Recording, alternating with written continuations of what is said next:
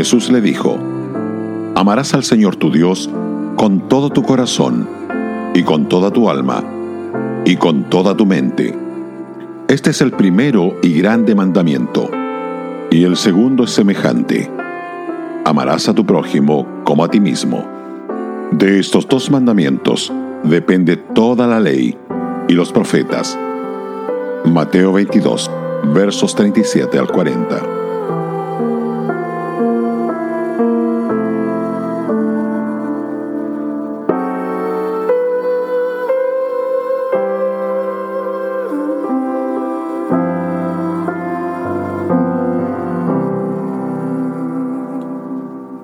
Amar a tu prójimo como a ti mismo consiste en la misma virtud que ama al Señor con todo tu ser.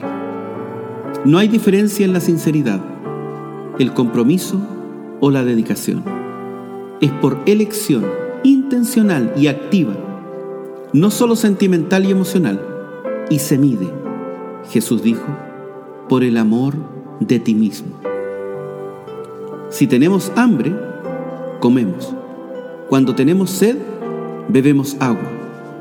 Cuando estamos enfermos, tomamos medicamentos o vamos a un médico por ayuda. Todo esto porque nos preocupamos por el cuidado de nosotros mismos. Nosotros no solo pensamos o hablamos acerca de lo que necesitamos. Si tenemos el poder para satisfacer nuestras necesidades, las satisfacemos. Un cristiano mira a los demás con el mismo nivel de atención y esfuerzo.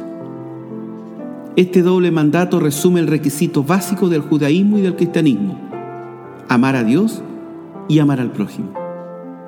Jesús dijo que todo lo que Dios requiere de los creyentes, tanto en el Antiguo como en el Nuevo Testamento, se basa en estos mandamientos. Cuando una persona viene a Cristo, tiene que contar el costo de convertirse en un cristiano tiene que saber que hay un compromiso de obediencia a la ley de Dios y amar a Dios y a su pueblo. Así que el mandamiento de amar debe quedar claro desde el principio, porque es parte del pacto de obediencia que tomamos cuando nos convertimos en cristianos.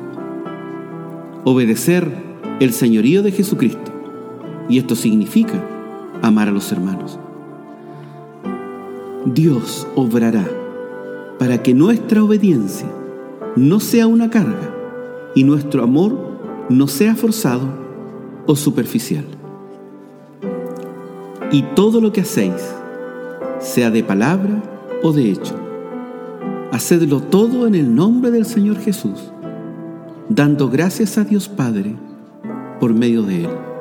Colosenses 3, verso 17 como bien decía el apóstol Pablo, que el Señor os haga crecer y abundar en amor unos para con otros y para con todos. Primera Tesalonicenses capítulo 3, verso 12.